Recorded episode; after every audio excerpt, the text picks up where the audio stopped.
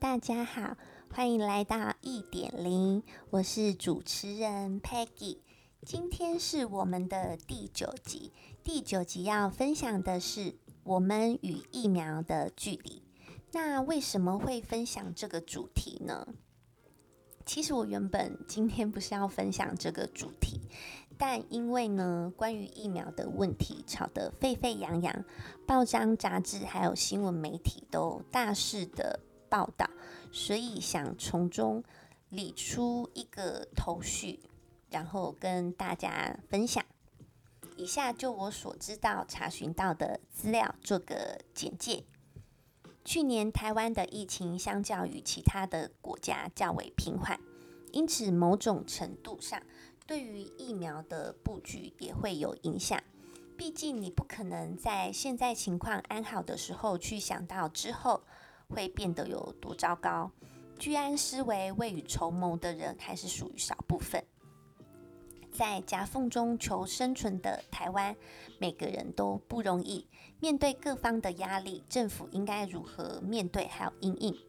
台湾透过疫苗采购的过程，显示出其在国际政治上的特殊地位，以及两岸关系的紧绷状态。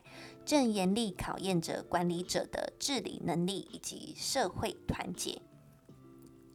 我们摊开时间轴来看，去年五月，高端与美国的国卫院签署新型冠状病毒疫苗的全球商业授权合约，取得美国国卫院新冠肺炎重组次蛋白之原始生物材料验证用的抗体技术平台。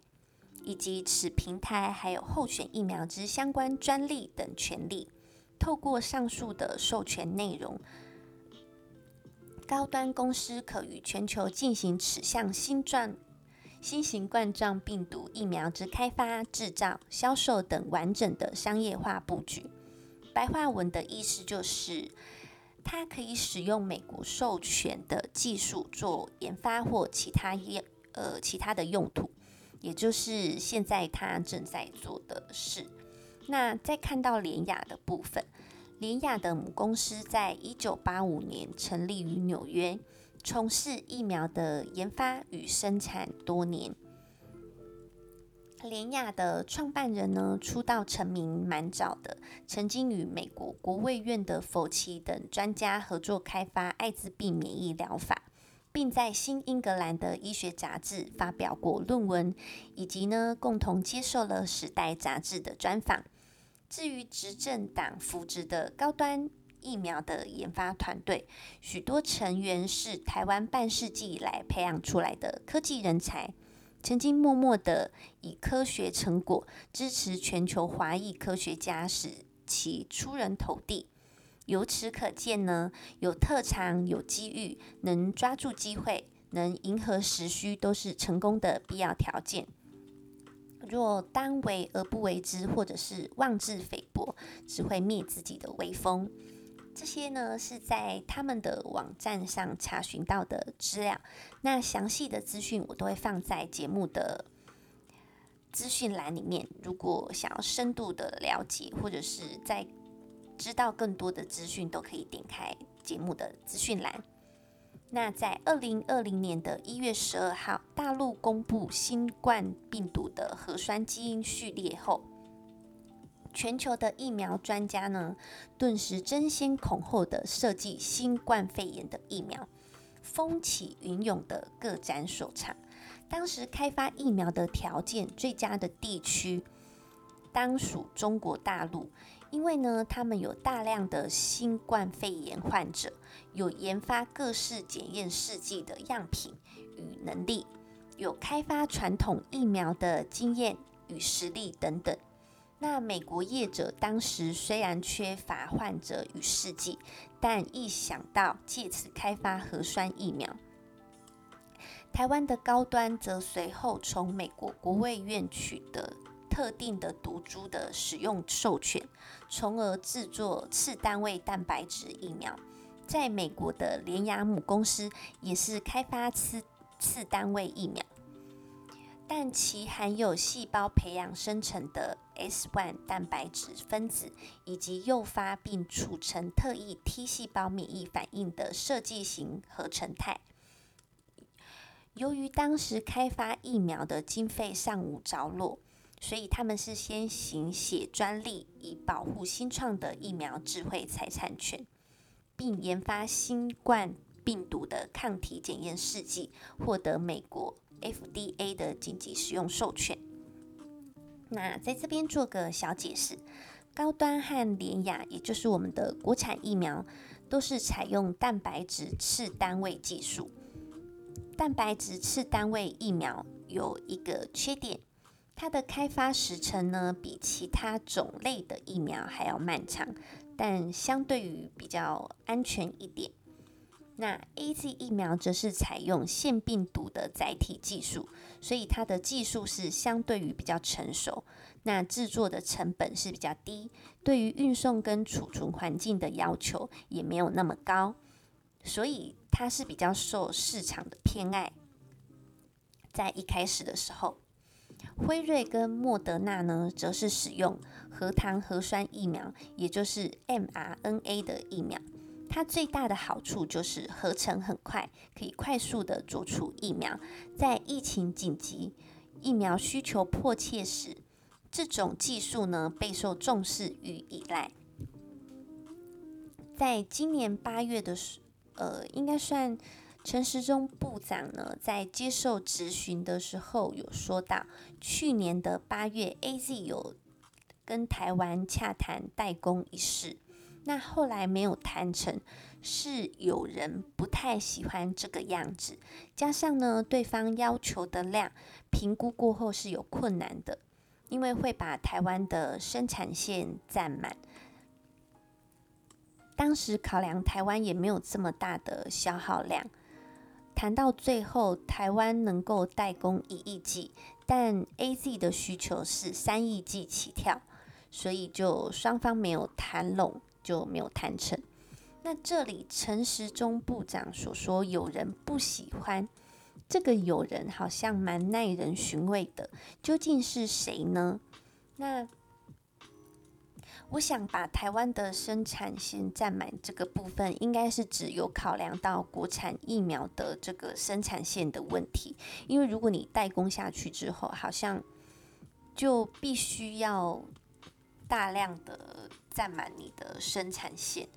那无论如何，我们的做法都只有两种：一就是接受代工疫苗，然后一面发展自己的国产疫苗。可能的情况是。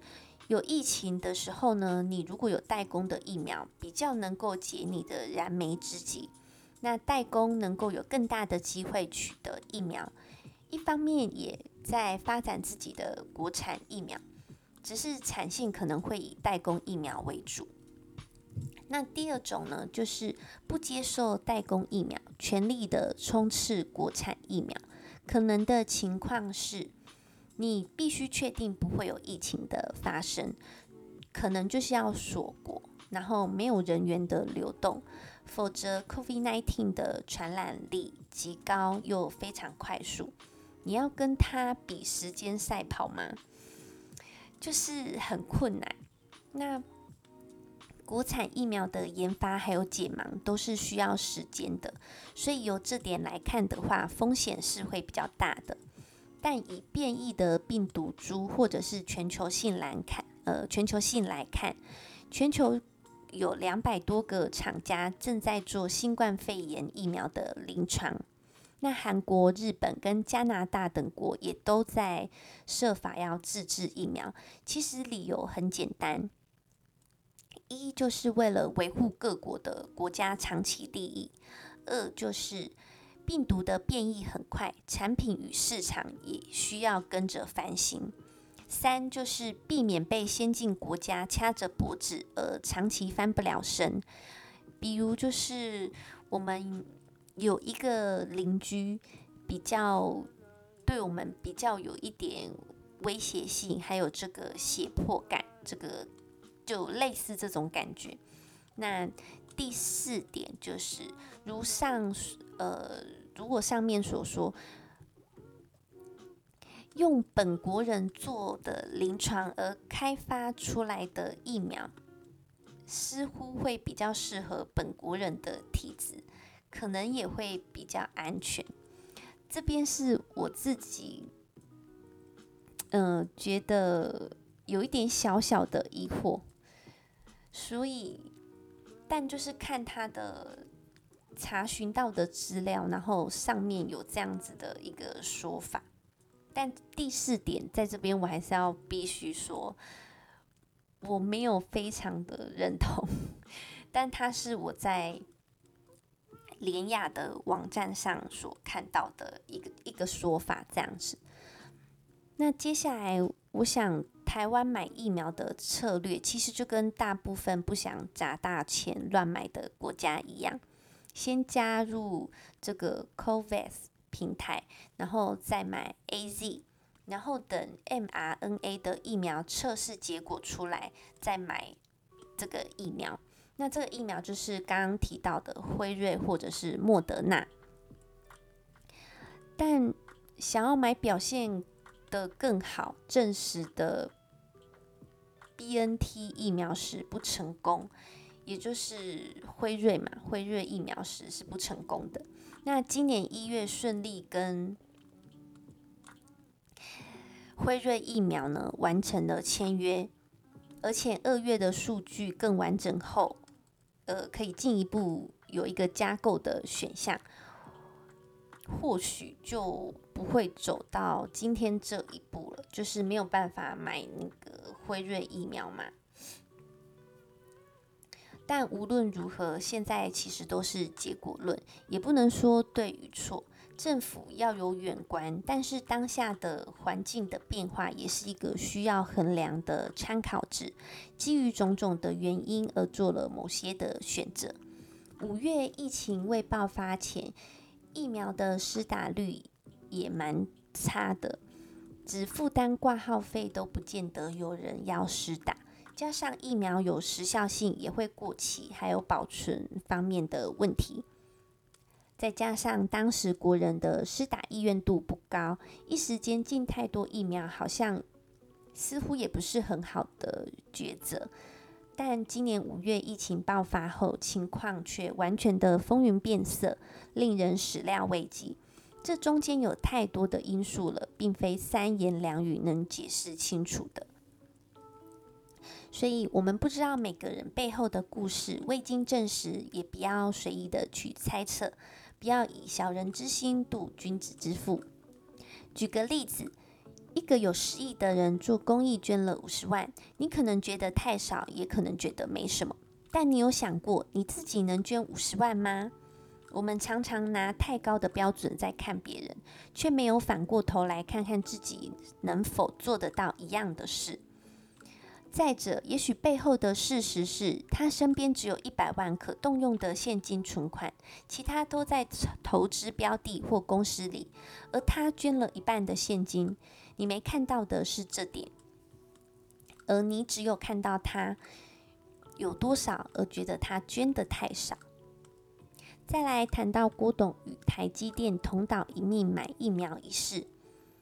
我觉得这是从心善出发，想为台湾做点什么，但政论节目上的人讲的好像是图谋不轨、心怀鬼胎，我觉得是蛮狭隘又令人反感的言论。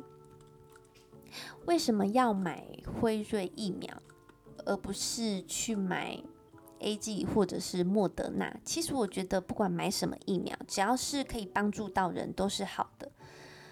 那我想，如果政府已经能够买到 AZ 与莫德纳，而买不到辉瑞，企业家要帮忙，当然是买你买不到的东西呀。你都买得到的东西，还需要我的协助吗？那第二点，以色列正大规模的接种。辉瑞疫苗，它在今年的二月初就有将近三成的国民完成第一剂的接种。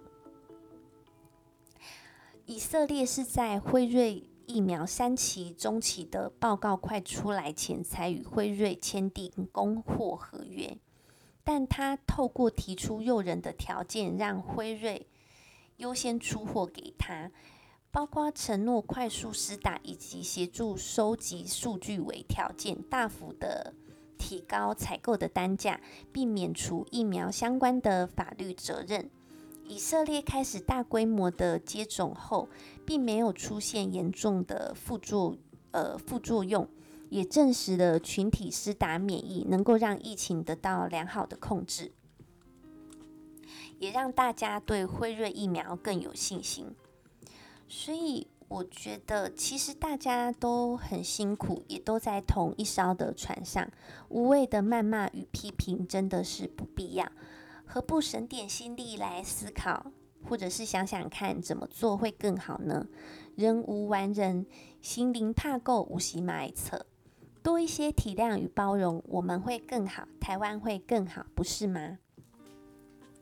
所以我觉得，对于企业家或是一些想要做一点什么帮助台湾，或者是说帮助我们现况的，不管是谁，其实我们都用良善的心去看待，而不要用质疑或者是令人不舒服的言论啊。在当然，也许。政论节目有它的收视率需要着想，但是你这样子去做一个攻击，其实都不是很好的，也不会有任何的帮助，只会让事情越来越复杂，然后人心惶惶而已。希望大家听完今天的分享之后呢，有比较。对于这个疫苗的过程，就是采购的过程，有比较清楚一点。虽然说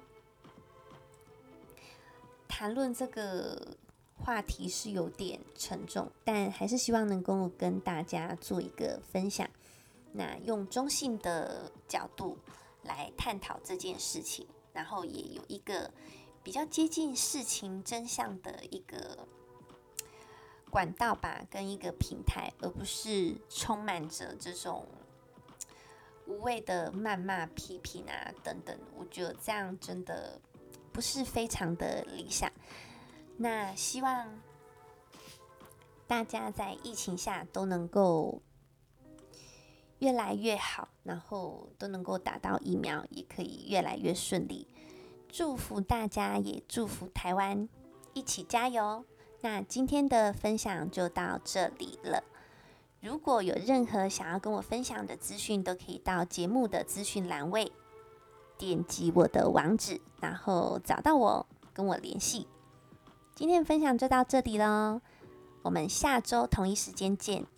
See you later，bye。